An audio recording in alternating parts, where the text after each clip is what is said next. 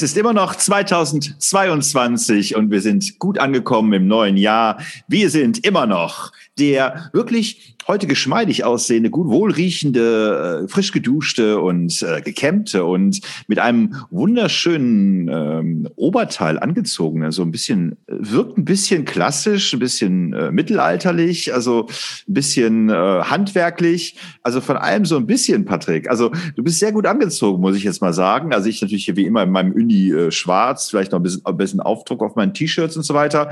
Aber ich begrüße dich. Ja, äh, ich begrüße. Äh, Marco, äh, so schön hast du mich wieder vorgestellt. Ich begrüße dich natürlich auch ganz herzlich, auch im äh, Namen unserer zahlreichen Podcast-Hörer. Ähm, ich, mir fallen praktisch keine Superlativen mehr zu dir ein, weil du einfach immer gut aussiehst und selbst, selbst in einem T-Shirt noch immer ein äh, Bella Figura machst, äh, wie ja auch äh, wahrscheinlich Romina sagen würde, unsere Italien-Expertin und Sexpertin auch. Dr. Ähm, Romi, Dr. Romi. Dr. Jawohl. Romi, ja, ja, genau. Und äh, übrigens ganz großartige Sendung. Ich möchte mich nochmal bei der äh, bei Dr. Romi bedanken. Ähm, viel ja, Freude die, dabei die, Zuschauer, die Zuhörerzahlen sind auch durch die Decke gegangen, kann man das schon mal sagen. Ja. ja also die. Sendung ist sowas von äh, geklickt worden. Also man muss einfach nur Sex im Titel haben und schon, ah, nein, Dr. Romi muss man im Zettel haben, dann ich läuft der Laden. Sagen von alleine. Ja. Dann, dann läuft er. Also eigentlich sollten wir jetzt eigentlich nur noch über Sex sprechen. Vielleicht sollten wir so ein, so ein, so ein, so ein Spin-off äh, ähm, Podcast machen. Dr. Romi klärt auf und dann äh, kommen wir höchstens mal so als Gäste dazu. Und dann gucken wir, von den Einnahmen leben wir dann. Das hat aber ein bisschen was von Zuhälterei, Marco. Habe ich mir letztens auch als äh, überlegt, wir sollten vielleicht mal so ein Produkt erfinden, für das wir Werbung machen, um zu zeigen, um unseren potenziellen Werbekunden zu zeigen, wie gut wir Werbung machen würden. Für ein aber Produkt. das tun wir doch schon. Äh, äh Welches? wir nicht mal Cola? Ja, dann, dann müssen wir es aber noch ein bisschen äh, größer aufziehen. Dann lass mich für die nächste Sendung mal was überlegen, wie wir das Thema Cola vielleicht noch größer aufziehen können. Obwohl, braucht die Coca-Cola Company tatsächlich unsere Werbung? Ist Coca-Cola nicht ein Getränk wie, wie Kaffee oder Mineralwasser? Ähm, das ist eine Frage, wie viel mir Coca-Cola überweist. Äh, wenn Coca-Cola mir dann ein ordentliches Sümmchen überweist, würde ich sagen, nein, Marco, es ist es ist nicht nur das Pop-Produkt, das Kulturprodukt des äh, 20. und äh, auch 21. Jahrhunderts. Äh, es ist der Retter in der Not, äh, vor allen Dingen, wenn ich Darmkrankheiten habe. Es ist. Äh, okay, das ist jetzt zensiert. Übrigens habe ich Bitte? ja mal. Ich hab Was ja für, für Hast du noch nie Darmkrankheiten gehabt? Nie, nie. nie. So, ich rede auch über meine körperlichen Gebrechen nicht so wie du. Ja, also ich, ich habe hab, äh, übrigens auch ein, ein bisschen, ich, ich habe übrigens ein bisschen Halsschmerzen, Marco, äh, weil ich äh, vorgestern geboostert worden bin. Oh. Also das ist ja so ein Begriff, äh, Boostern. Ich dachte immer, das äh, ist irgendwie so aus der Raumfahrt, äh, also so Raumschiffe, die da nochmal den Booster einsetzen. Nein, äh, es ist jetzt der neue Trend. Ich weiß nicht, ob du es schon mitbekommen hast, sich boostern lassen. Ähm, ja gut, es dann, gibt ja Empfehlungen, dass man auch eine vierte Impfung nochmal machen soll. Ja, ja, ja, ja. Man also hat ja, ja ich bin ja auch, auch geboostert, aber ich muss anscheinend dann nochmal irgendwann zu einer vierten Impfung.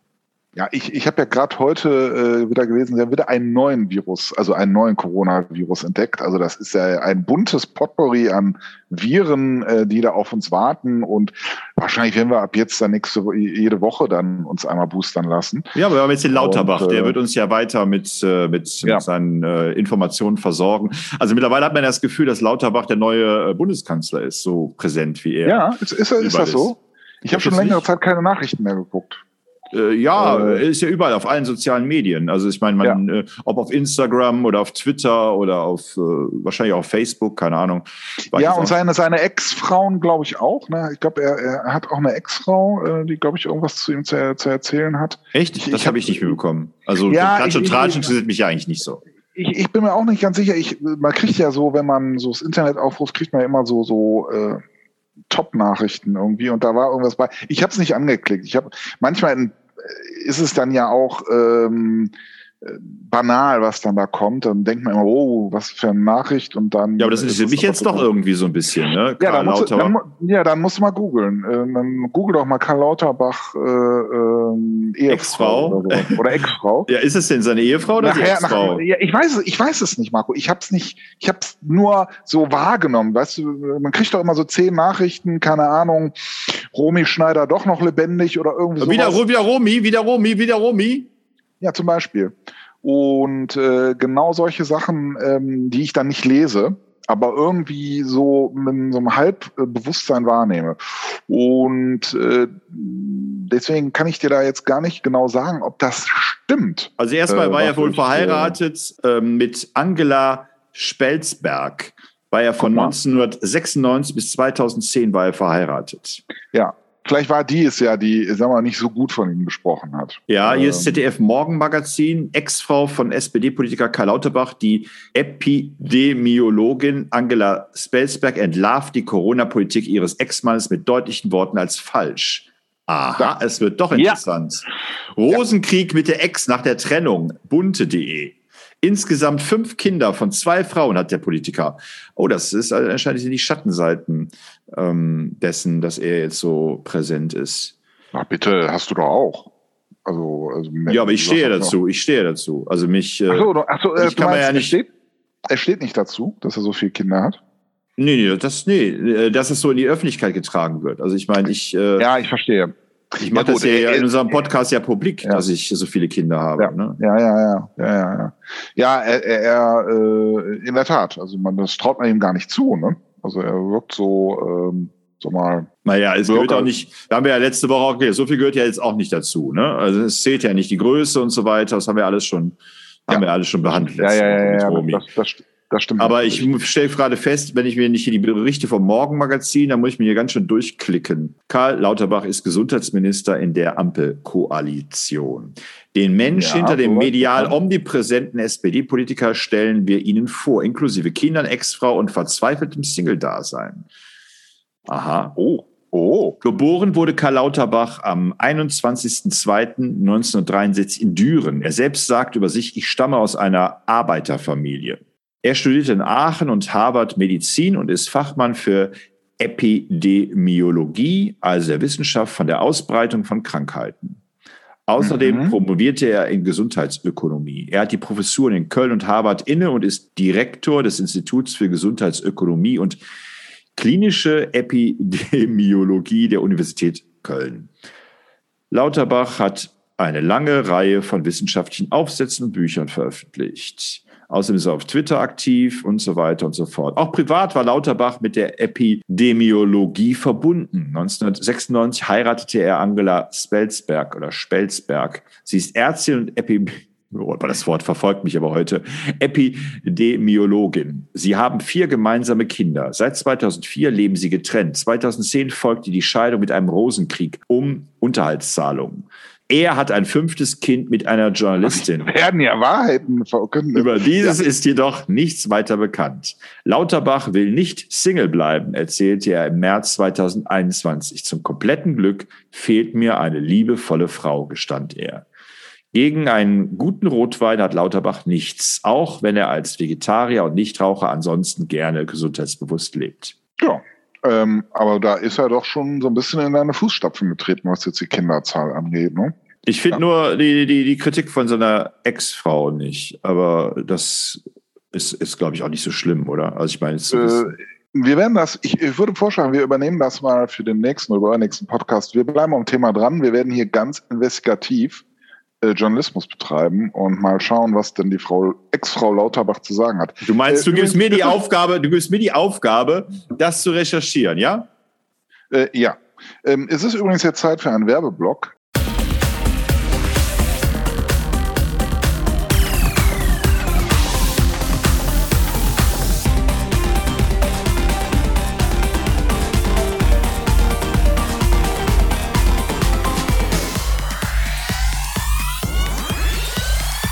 Ich trinke übrigens äh, Mineralwasser Classic äh, äh, der Marke Leonie.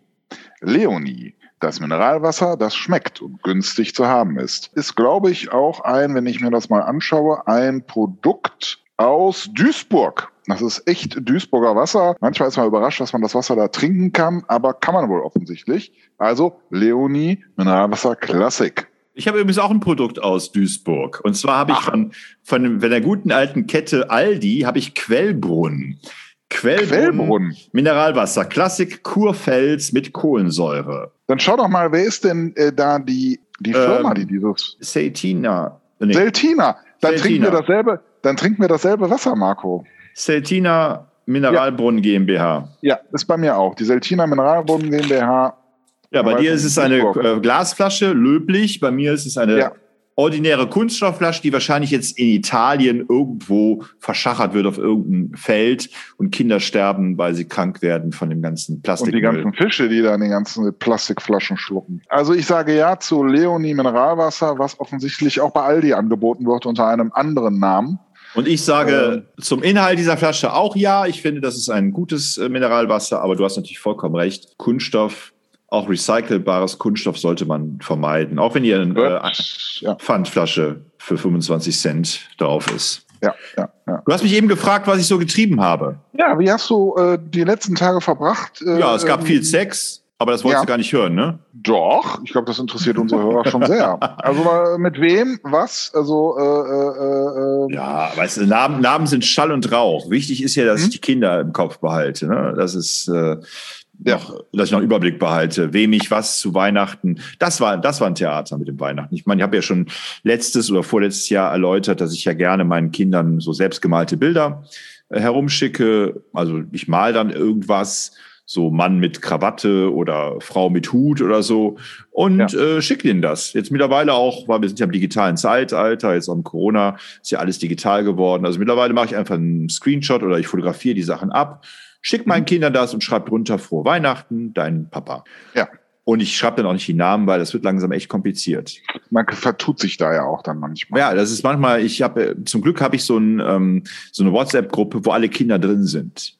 Ich wollte gerade sagen, also so ein CC-Ding, also dass du quasi alle auch Mailadressen äh, konzentriert äh, vorliegen hast und dann einfach nur einmal Bild ja, ja. schicken musst. Kompliziert ja. ist nur bei den Kindern, die noch so klein sind die jetzt neu geboren sind. Weil die sind. nicht lesen können. Weil die nicht lesen können und die Mütter vielleicht auch nicht immer ist ja, ja, auch ein hohes Gut, Lesekompetenz. Ja, da hat man ja darüber gesprochen, dass Männer ja oft gerne die etwas simpleren Frauen äh, bevorzugen, ähm, wobei wir nicht so ganz geklärt hatten, warum das evolutiv äh, von Vorteil sein soll. Ähm, naja, war ja meine, war doch, ja meine Frage an doch, Dr. Ich glaube, Romi. Dr. Romi hat vor allen Dingen deutlich gemacht, dass es darum geht, dass es einfach um die flächendeckende Vermehrung geht, gar nicht darum, ob jetzt, ähm, dass man äh, ein, ein, ein ähm, äh, speziell hochwertiges Kind erzeugt, sondern einfach, dass man ähm, seinen Samen einfach in die Breite trägt. Und dann ist ja, es aber ist es nicht trotzdem widersprüchlich, wenn wir voraussetzen, dass es doch darum geht, äh, ich sag mal immer die besten Gene theoretisch zumindest äh, äh irgendwie haben zu wollen?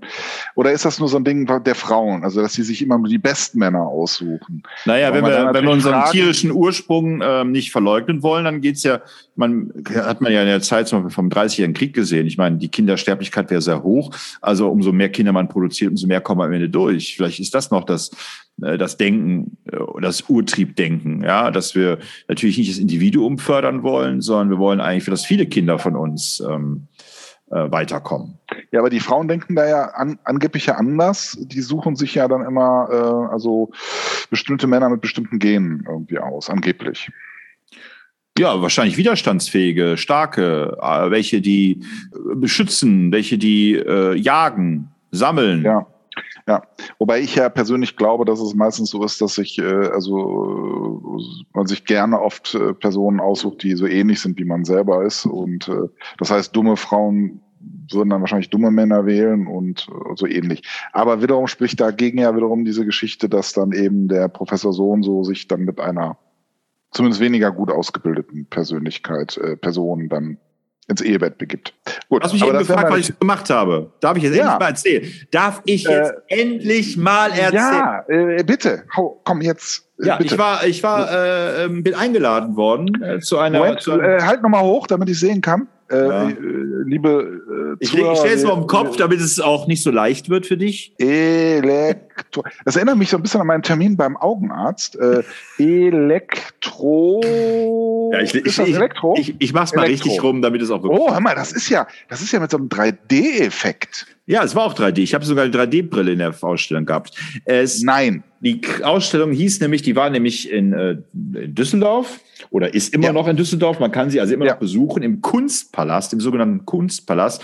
Also ein wunderschönes Gebäude nahe beim Rhein. Also ist ja sowieso, da ist, glaube ich, die, die Straße heißt da, ähm, na, Josef Beuys Straße oder so oder Josef Beuys Allee. Also ist, da ist wirklich ganz viel von der Kunsthochschule so als Ableger, äh, mehrere Kunststätten quasi, also unmittelbar mhm. am Rhein. Also auch für die Leute, die wenig mit Kunst am Hut haben, die können sich aber verlaufen. Ja, die sagen, oh, ich lass uns mal Schiffe gucken oder lass uns mal ähm, Enten, Steine den Kopf werfen und dann ja, sehen die, ach, da ist ja was oder an diesem Kiosk mal ordentlich ein Bier weg. Ja, ja, ja genau. Das, äh, äh, wegzapfeln an den Der Kiosk, der steht tatsächlich immer noch da. Ja, ja das ist ein witziger ja, Kiosk. Ja, also ich habe da glaube ich noch nie was gekauft, aber es ist irgendwie, da stehen immer viele Menschen, Motorradfahrer äh, stehen da auch gerne. Also habe ja. ich etwas beobachtet so in den letzten Jahrzehnten, wenn ich dann da ja, war. Ja, äh, ich hatte auch mal eine andere, ab und an noch ein paar Alkoholiker, also da ist wirklich was los. Und ähm, ja, das ist ein tolles Gelände, ist, glaube ich, äh, zu irgendeiner Landesausstellung mal in den 20er Jahren da eingerichtet worden, die ganzen Gebäude. So aus einem Guss quasi. Und ähm, ja, und äh, die Museen sind äh, nicht nur für solche Ausstellungen, wie du sie da hast, äh, sehenswert, sondern auch für die Dauerausstellung. Ne? Also die haben im Grunde bekommt man da das komplette Kunstspektrum seit dem Mittelalter bis in die Neuzeit eigentlich schön ja, wobei ich habe jetzt da, äh, das ist ein äh, bisschen umgelagert worden. Ich habe da jetzt tatsächlich nicht ähm, eine Dauerausstellung gesehen. Da waren zwei Wechselausstellungen. Die eine war ähm, ähm kuratiert von äh, Claudia Schiffer. Äh, da ging es ja. um Modelfotos und so weiter. Ja. Ähm, können wir vielleicht gleich auch noch mal kurz drüber sprechen. Da kann Menschen, ich auch was zu erzählen. da kannst du was drüber erzählen. Ich dachte eigentlich, dass du was über, über Elektro erzählen könntest. Nein, ich kann nur was zu letztes mit Jahr, Beinen erzählen. Du hast nämlich letztes Jahr ein äh, wunderschönes Buch geschenkt, eine Autobiografie ja. von Karl Bartos, Der Klang der Maschine.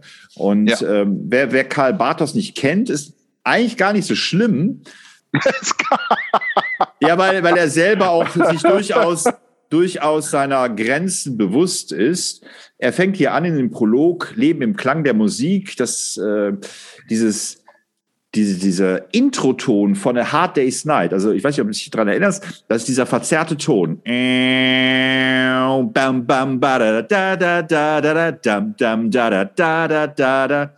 Die Beatles, ne? It's been ja, a hard ja, ja. day's night and I've been working like a dog. Das hat ihn wohl zur Musik gebracht. A Hard Day's Night von äh, den Beatles. Und er schreibt dann hier, dass er in Düsseldorf hier im Orchester gearbeitet hat. In dieser Zeit begann ich über Musik nachzudenken und das ist bis heute so, bis heute so geblieben. Dieses Buch ist die Geschichte meines Lebens, ist die Geschichte meiner Klangbiografie und gerade deshalb ist es auch ein Buch über die Musik. Durch einen Anruf bei meinem Lehrer am Konservatorium landete ich, ohne dass ich es angestrebt hätte, in der Musikindustrie, die sich in der zweiten Hälfte des letzten Jahrhunderts zu einem Multimilliarden-Dollar-Geschäft entwickelt hatte. Deshalb handelt dieses Buch auch von der Gruppe, du ahnst es, Kraftwerk und stellt unsere gemeinsame Musik in ihren zeitlichen Kontext. Ich erinnere mich sehr gut daran, wie ich in den Bann der elektronischen Musik geriet und wie ich ein Teil des sogenannten klassischen Line-up der Gruppe Kraftwerk wurde. Anfangs bestand mein Job darin, elektronisches Schlagzeug zu spielen. Offensichtlich waren meine Beiträge einigermaßen sinnvoll und führten dazu, dass ich ab dem Album Die Menschmaschine bis zu meinem Abschied alle Kompositionen als Co-Autor mitgestaltete. Vor allem in diesem Zeitraum betrachtete ich mich als Mitglied der Band. Mein Beitrag, so dachte ich, ist nach innen und außen gut wahrnehmbar. Schließlich trug ich einiges an Leben und Musik ins Kling-Klang-Studio hinein. Als ob es gestern gewesen wäre, erinnere ich mich an unsere Writing Sessions und Soundwrites und an das großartige Gefühl, einer Gemeinschaft anzugehören, bei der das Ganze mehr war als die Summe seiner Teile. Mir kam es jedenfalls so vor.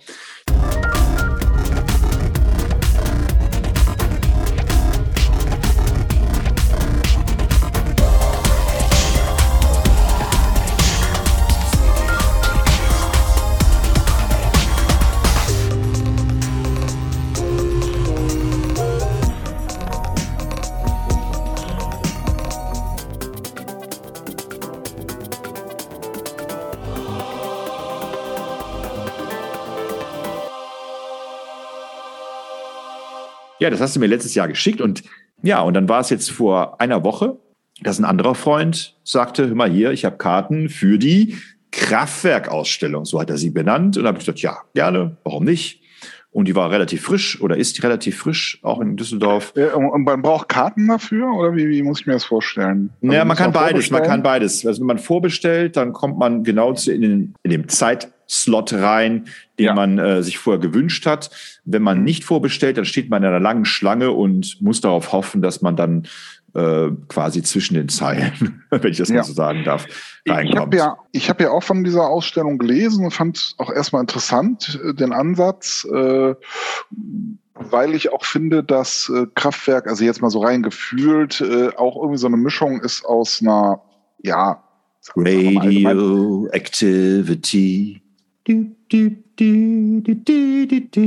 Radioaktivität.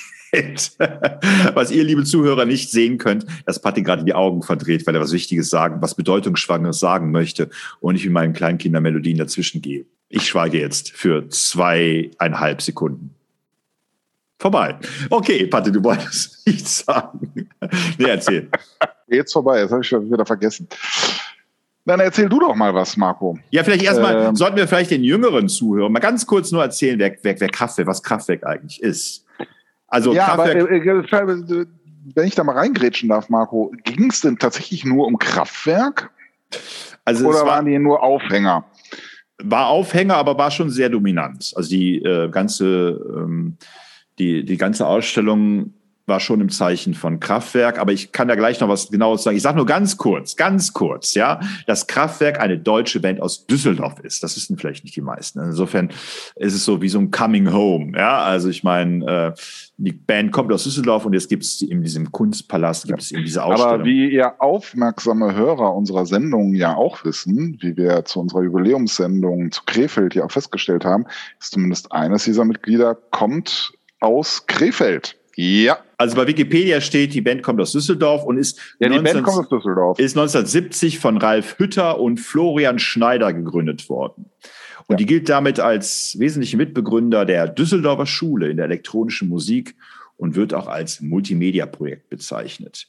Naja, was man so in Deutschland nicht so mitbekommt, äh, dass was für ein Einfluss Kraftwerk gerade auf den Elektropop oder auch äh, für den Krautrock hatte. Ne? Also haben viele beeinflusst, Synthie-Pop, Elektros, Funk, Detroit Techno und so weiter, auch im Hip-Hop. Und die New York Times bezeichnete Kraftwerk 1997 als die Beatles der elektronischen Tanzmusik. Einige bewerten sie auch als international als die einflussreichste Musikgruppe aller Zeiten. Und vielleicht für uns, das weißt du auch, aber ich sage es trotzdem mal für unsere Zuhörer, was für uns natürlich interessant ist, welche Bands, die wir später gut fanden, sich darauf bezogen haben. Ne? Da war ja zum Beispiel ähm, David Bowie, Dr. Dre, Susie and the Banshees, Joy Division, The Jesus and Mary Chain, Primal Scream, Björk, The Human League, Deepish Mode, Duran Duran Duran Duran, Alphaville, OMD, Rammstein, Ultravox, Moby, New Order, und Front 242 zum Beispiel. Ja? Also es waren Bands, die ja, sich bewusst inspirieren lassen haben. Wobei ich hier auch eben gelesen habe, dass der, der, der Punkt, der Zeitpunkt, an dem so eine Band wie Depeche Mode sich an Kraftwerk orientiert haben, da waren die schon einen Tick weiter.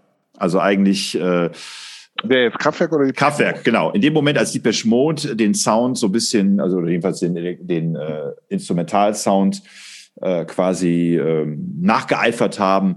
Da waren Kraftwerk schon weiter. Die haben ja dann auch äh, am Anfang eher so experimentellere Sachen gemacht und sind dann ja später zu melodischeren, einfachen Popmelodien gekommen und haben dann eben konsequent dann auch, ich glaube, erst ab dem vierten oder fünften Album haben sie dann angefangen, wirklich konsequent alles elektronisch zu machen. Am Anfang war das noch ein bisschen so Gemisch. Da waren durchaus Gitarren vertreten und es war wirklich wahrscheinlich eher noch so Krautrock-mäßig.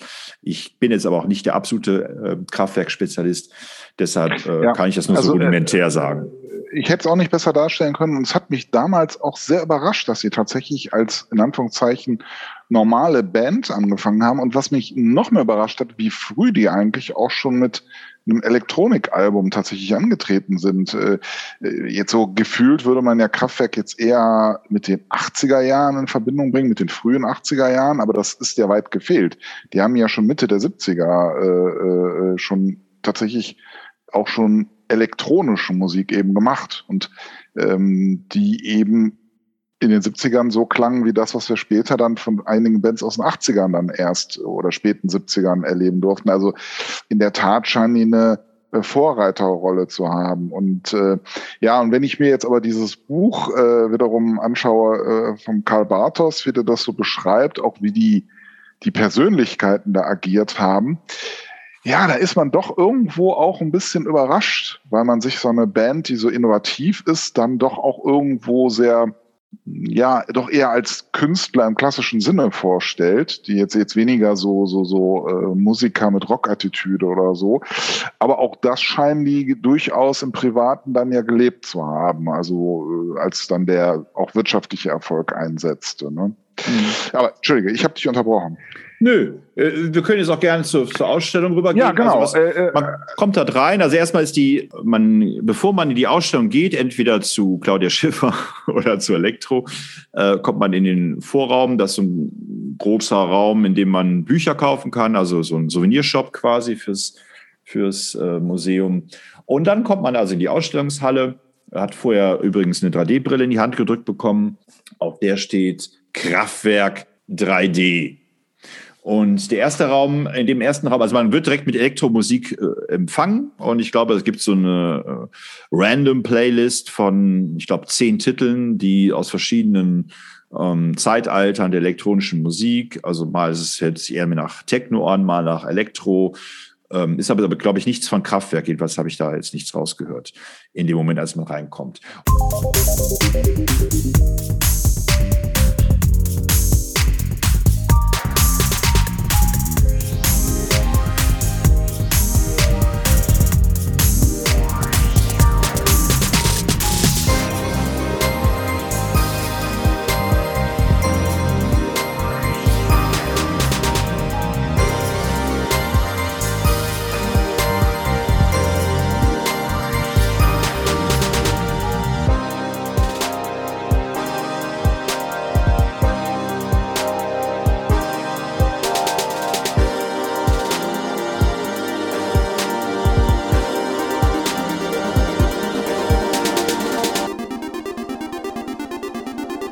dann sieht man verschiedene Musikinst äh, Musikgerätschaften ähm, aus verschiedenen Zeitaltern. Zum Beispiel wird hier in dem Ausstellungskatalog ähm, das erste elektronische Musikinstrument von 1928 von mhm. dem französischen Erfinder Maurice Martineau entwickelt.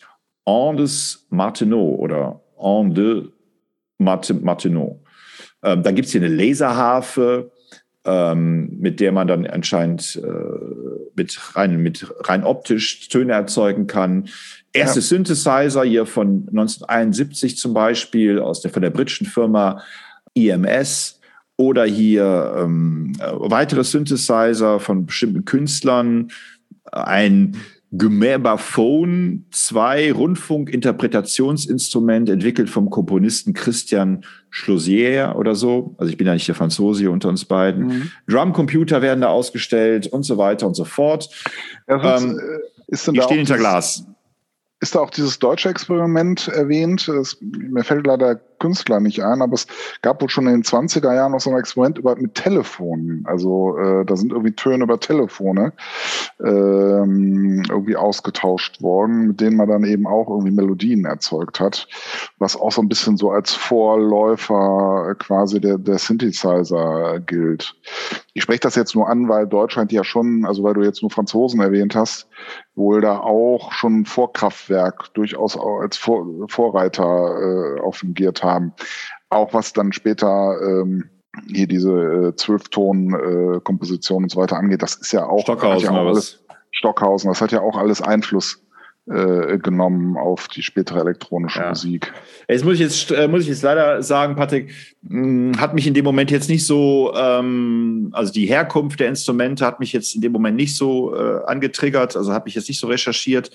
Es war eher, es stand doch alles hinter Glas oder es wurde nur bildlich dargestellt. Man konnte die Sachen nicht anfassen, vielleicht auch zu Recht es war einfach ein optischer Eindruck. Ja, man kam mal rein, sah, es war so eine Zeitgeschichte, es waren auch viele Menschen und man muss ja immer noch sagen, wir haben Corona, ob, man musste natürlich die Masken aufhaben. Also ehrlich gesagt wollte ich mich eher berauschen lassen, als dass ich jetzt wirklich alles bis ins Kleinste äh, mir anschaue. Es, und es waren so viele Menschen da. Ich habe es also auf mich wirken lassen.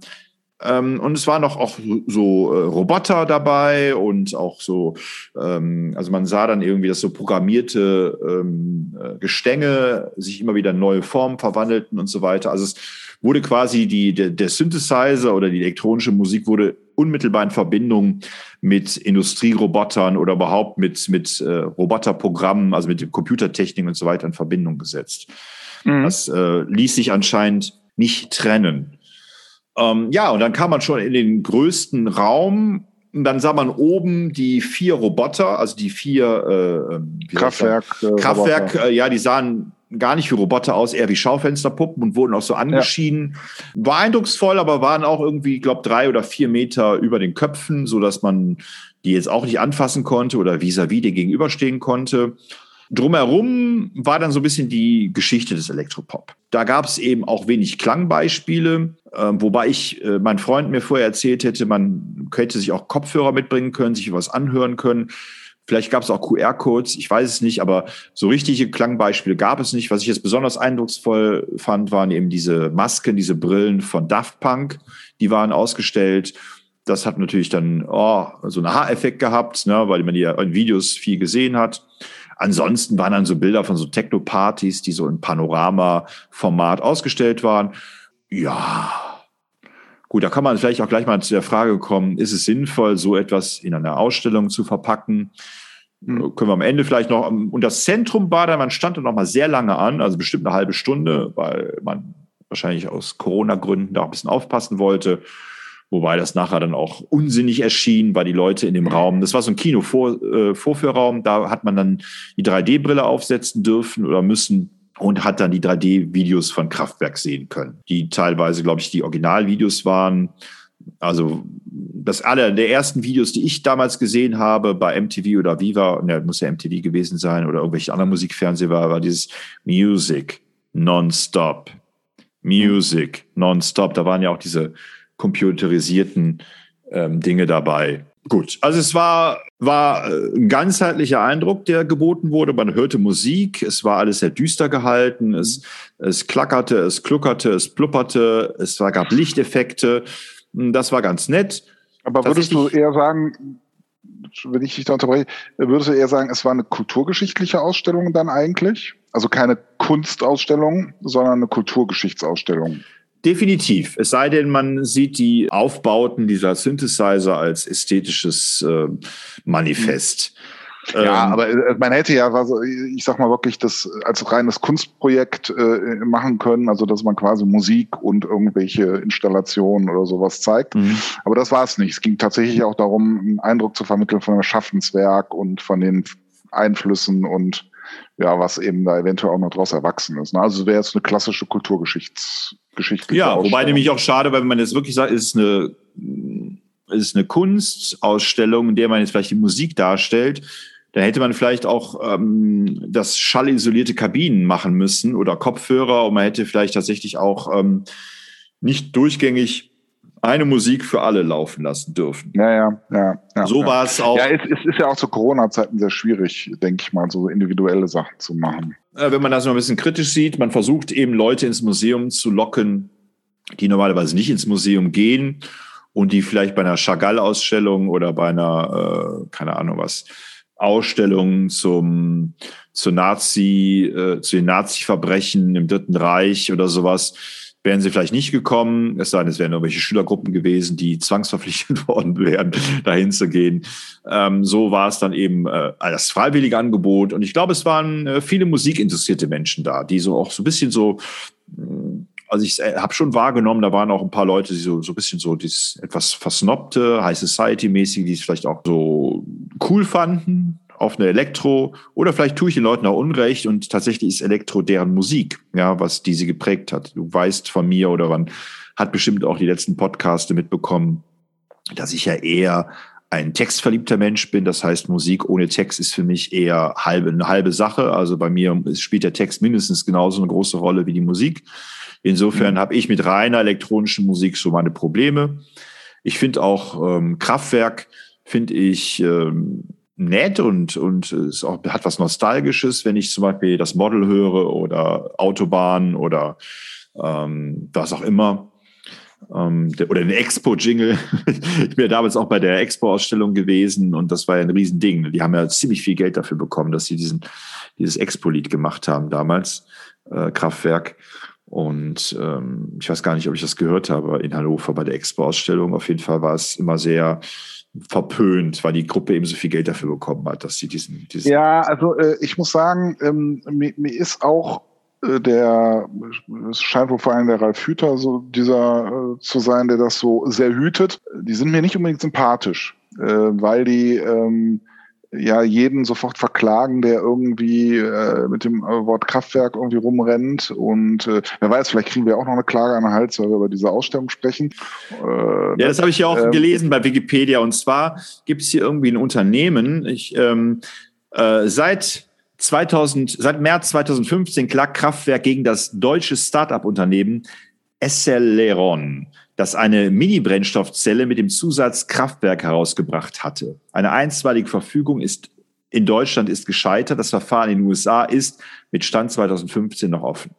Also müsste man mal klären, ob die noch klagen. Also in, in, in, in ja gut, in Amerika könnte ich es gewisserweise verstehen, weil Kraftwerk ja da eben Power Station wäre, ne?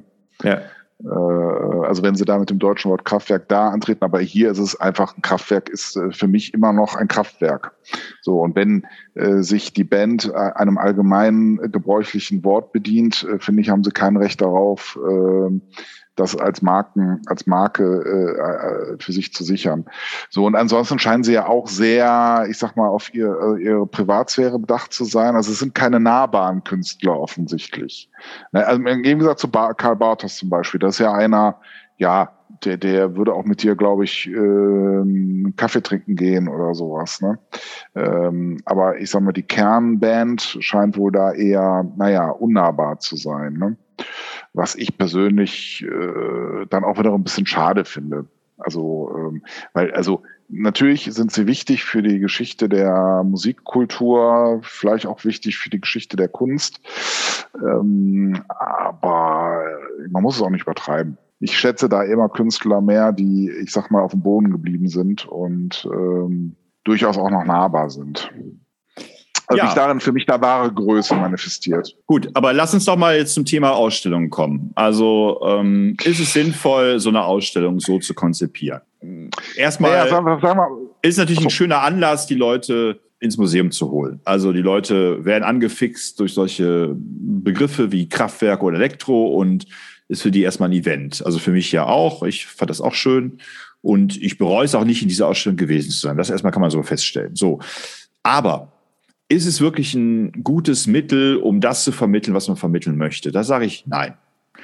Ähm, ich glaube. Was möchte man denn vermitteln? Ja, das genau, das wäre ja die Frage. Also ich äh, denke mal, es geht vor, ging vor allen Dingen um was ganzheitliches. Man wollte also die Maschinen präsentieren, man wollte dieses dieses diesen entfremdeten Menschen, ja, der Mensch, der durch die Maschine quasi äh, den Weg äh, zu sich selber eigentlich verbaut hat und sich seiner ja, Industrialisierung bewusst ist, also der, der, des Prozesses der Industrialisierung bewusst ist, der also im Gegensatz, eigentlich ja die, das ganze, die ganze Zeitgeschehen des 20. Jahrhunderts ja ein Abarbeiten der, der industriellen Revolution. Ja, also wie gehen wir jetzt damit um, dass wir nicht mehr äh, im Einklang mit der Natur, im Einklang mit uns selber agieren, sondern Produktionsmittel sind, beziehungsweise dazu beitragen, dass die Wirtschaft oder äh, die Gesellschaft irgendwie wie ein Rädchen, dass man im, wie ein Rädchensystem daran mitwirkt.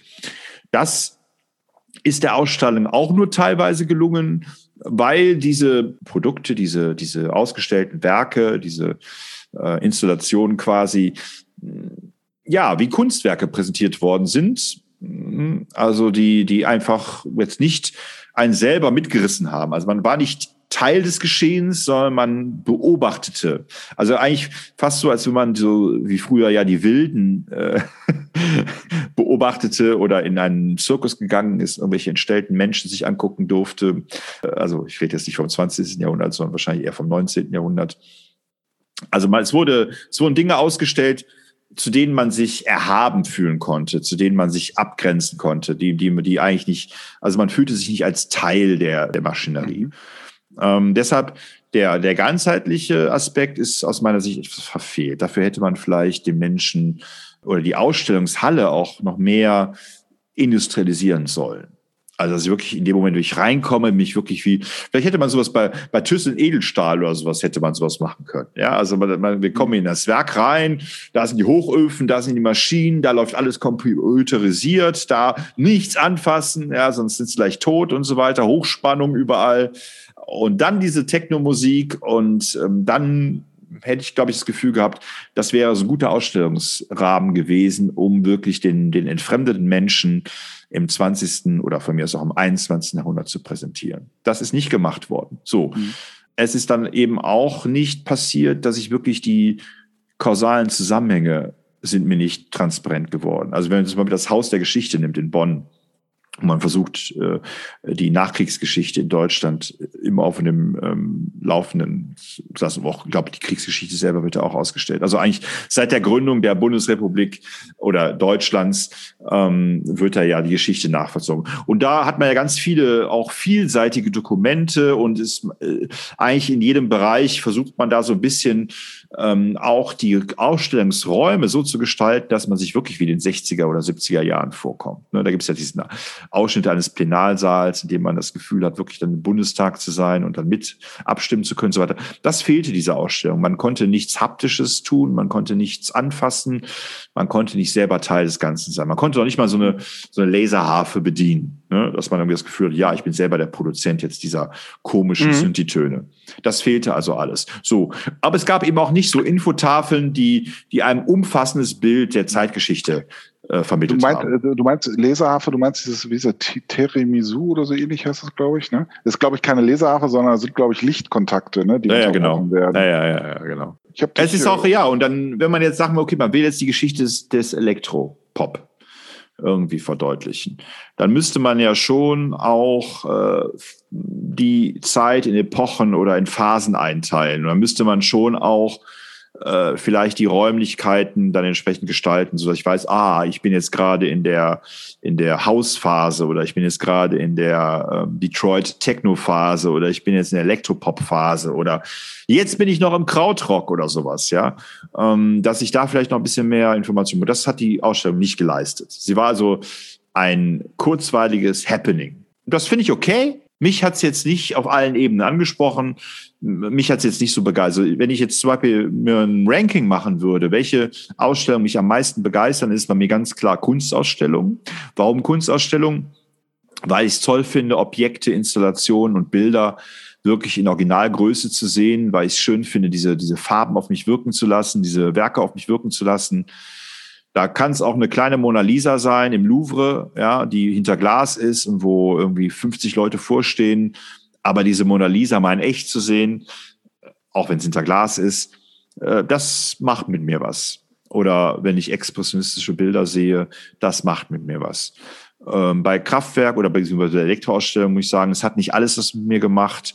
Klar, die, die Techno die, oder die Elektromusik hat mich berieselt, hat, macht mich auch leicht ein bisschen aggressiv, muss ich ehrlich zugeben. Ich kann das nicht lange ertragen. Das erinnert mich an früher, als wir zum Beispiel in der Königsburg in Krefeld residierten und das konnte ich auch nur eine Stunde aushalten. Ja, dann irgendwann war es auch mal gut. Dann wurde mir schlecht von dieser basslastigen, äh, computerisierten Musik, ähm, die mir nicht viel gegeben hat an Emotionen. Also es ist ja alles so dieses Kühle, ne, womit Kraftwerk ja auch dann gearbeitet haben, mit dieser Synthi oder mit dieser Stimme, ja, die ja sehr monoton und sehr entemotionalisiert vorgetragen worden ist. Sie ist ein Model und sie sieht gut aus. Badam, badadadam, dadam. Ich nehme sie heute gerne mit zu mir nach Haus. Badam, badadadam, badam ja, was man jetzt nicht sieht, Patrick ist ein ganz anderen Film. Ich erzähle mir gerade einen Wolf und Patrick ich ist schon, habe jedes, ich habe jedes Wort verfolgt. Ist schon beim nächsten jetzt, Thema. Wenn, Oder wenn du, kommuniziert wenn, gerade mit Romy. wie, wie, schaffe ich das heute Abend, eine gute Nacht zu haben, liebe Dr. Nein, ich, ich, ich, ich bin tatsächlich, äh, ähm, äh, versuche diesen Namen herauszufinden, aber das Ding, was du da beschreibst, läuft tatsächlich offensichtlich überwiegend tatsächlich als Lichtharfe.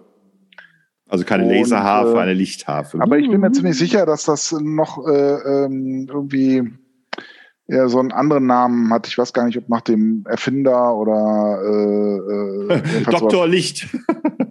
Nein. Hallo Dr. Romy, hallo Dr. Licht. Wie geht's Ihnen? Ja, sehr gut. Laser gut. Genau. Mir geht's textastisch. Also ich, ich, werde, ich werde das für den nächsten Podcast, werde ich das recherchieren und äh, knallhart, investigativ äh, dann unseren Zuhörern vorstellen. Ja, ja aber ich finde, jetzt habe ich ja so viel erzählt von was mich äh, bei Ausstellungen. Also wenn ich jetzt mal sage, also Kunstausstellung ganz oben, solche zeitgeschichtlichen Sachen, naja, die rücken bei mir etwas weiter nach unten, die, die lese ich lieber oder gucke mir das lieber äh, in Form von Filmen an. Und dazwischen äh, sind dann solche äh, kulturhistorischen Sachen, also zum Beispiel so archäologische Dinge und so weiter, die würde ich dazwischen verorten. Aber das ist so meine Rankinglist. Also was mich wirklich, äh, also tatsächlich sind so zeithistorische Dinge, sind bei mir etwas tiefer. Und musikalische Dinge, das funktioniert bei auch ganz nur über die Person, finde ich. Also ich habe es mal, wenn man ins Beethovenhaus in äh, Bonn geht zum Beispiel, da wird, ja, wird das ja unmittelbar mit der, mit der Person Beethoven verknüpft und dann kann man auch am Ende, glaube ich, Musik hören. Wenn man auf Mallorca im ähm, Valdemossa ist, im Kloster und dann über alles über Chopin erfährt oder seine Zeit dort, dann kann man nachher ein Klavierkonzert mit Chopin-Musik sich anhören. I like Chopin. Da, da, da, da, da, da, wo wir schon bei elektronischer Musik sind. Da haben wir ja, das wieder wunderbar. Es äh, ist äh, wunderbar, Patrick, dass du hast gerade gezeigt. Äh, du willst mich heute als den Intellektuellen stilisieren, ja, und dich selber so ein bisschen als den. Bitte, wer hat denn eben, wer hat denn eben da äh, rein musikaliert, äh, als ich am Hub mal was Intelligentes zu sagen? Ja, aber ich wollte ja auch, dass die Leute, die mit Kraftwerk nicht viel anfangen können, wenigstens. Anhub auch so ein schöner äh, historischer Begriff. Ja, wie? Hieß ja. Der, Huber hieß doch damals der von der NPD oder so. Schönhuber. Schönhu, Schönhuber. Schönhuber? Ja, war das nicht äh, der? Nee, äh, du, äh, nicht NPD, du meinst äh, die AfD. Nee, nee. Nee, Ach nee, du meinst äh, Republikaner. Ah, Republikaner, genau, die Republikaner damals. Das war auch damals der Skandal, als Thomas Gottschalk Schönhuber in seine Sendung eingeladen hat, weil er ihn investigativ entlarven wollte. Und dann hat Schönhuber sich im Kopf, also er hat, Gottschalk investigativ entlarvt. Ja, hat ihn quasi so platt gemacht, dass Thomas Gottschalk nachher eingestehen musste, dass er eben kein guter ähm, Aufklärer ist, wenn es äh, geht, äh, politisch äh, fragwürdige Gestalten zu interviewen. Ja, das hat, da war ja. wohl eine Lehre. Ja, aber, äh, aber Anhub hat jetzt damit nur gar nichts zu tun. Also, Hup, Äh, Wir könnten ja Dr. Romy fragen, was mit Hupen gemeint ist. Zehn Punkte. Ähm, Okay, ich habe das verstanden. Ähm, ähm, ich, ich glaube, es ist auch schwierig, äh, gerade Musik äh, museal ähm, zu erfassen.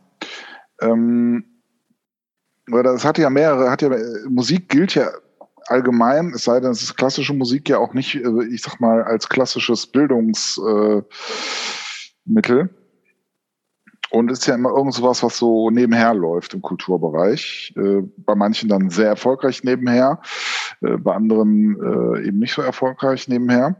Mm, aber es ist ja nichts, was ich sag mal so als herausragende Kultur gehandelt wird, zumindest in Deutschland nicht.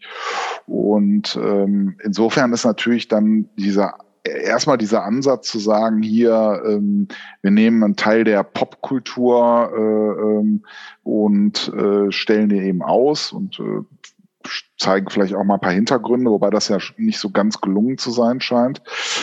Ähm, ja, so, es ist erstmal, finde ich, ehrenwert und wird ja offensichtlich auch gut angenommen. Also irgendwo scheint ja auch da durchaus auch so ein Bedarf zu sein, ähm, äh, das dreidimensional werden zu lassen. Also was man sonst nur äh, musikalisch erfährt, äh, emotional erfährt, äh, eben auch mal, ja, in dem Sinne zwar nicht greifbar, weil es hinter Glaskästen steht, aber doch zumindest mal sichtbar zu machen.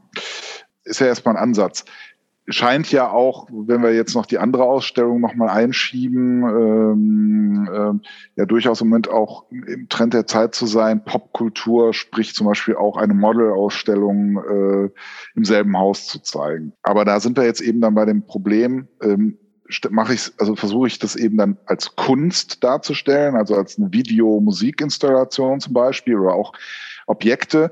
Also Kraftwerk zum Beispiel haben ja auch immer versucht, äh, äh, ähm, äh, ihre Musik ja auch äh, optisch und visuell eben darzustellen. Insofern eben auch äh, quasi bildende Kunst ein Stück weit auch zu machen. Nur so ist es ja offensichtlich nicht konzipiert gewesen, sondern ja eben als kulturhistorische Ausstellung, also wo man eben was über eine Entwicklung lernen soll und jetzt nicht die Kunst als Kunst sozusagen erfährt.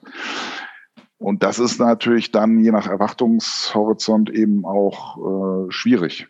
Äh, dann äh, äh, so, ich sag mal, so beide Ansätze in so einer Ausstellung äh, oder sagen wir mal, sich zu entscheiden. Ne? Mache ich jetzt eine Kunstausstellung, also den, den Schwerpunkt Kunst als, wo man selber einfach nur reflektiert, ohne was erläutert zu bekommen.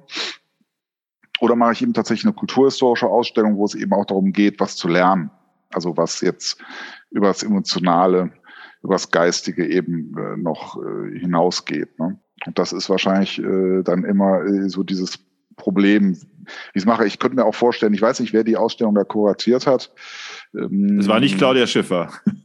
Nein, aber war, äh, es waren wahrscheinlich auch nicht Kraftwerk selber, ne, sondern die, äh, das ist ja schon interessant, dass Kraftwerk überhaupt Objekte zur Verfügung gestellt haben. Also ich kann mal hier in dem, in dem Katalog schauen. Also hier geht es um den Vertriebsvorstand der Stadtwerke Düsseldorf, dann der Generaldirektor vom Kunstpalast. Also auf der, Rück, äh, auf der letzten Seite ist es Impressum. Diese Publikation erscheint anlässlich der Ausstellung. Eine Ausstellung, äh, das ist äh, Musée de la Musique, Philharmonie de Paris, äh, Kunstpalast Düsseldorf, gefördert von Stadtwerke, Kunststiftung, WDR 3, Düsseldorf-Nähe. Ja, ja, ja, ich durchforste ja gerade. Naja. Okay, das, wird, das, führt uns, das führt uns nicht weiter. Ja, ja, ich merke schon, ich merke schon, du langweilst dich. Du merkst, lang, ich, du langweilst dich, ne? Du langweilst dich. Ja, ich durfte ja eben auch nicht nach der Lichtharfe suchen. Lichthupe. Naja, Patrick, ich glaube, wir sind durch für heute, oder? Ich meine, unser Podcast ist bestimmt wieder 15 ja, äh, lang gewesen. Moment, ja, hast du vollkommen recht, aber jetzt habe ich immer noch nichts von der Claudia Schiffer-Ausstellung gehört. Ja, lass uns doch einfach nächste Sendung über, mit Claudia Schiffer beginnen. Okay, dann machen wir das so. Alles okay. klar.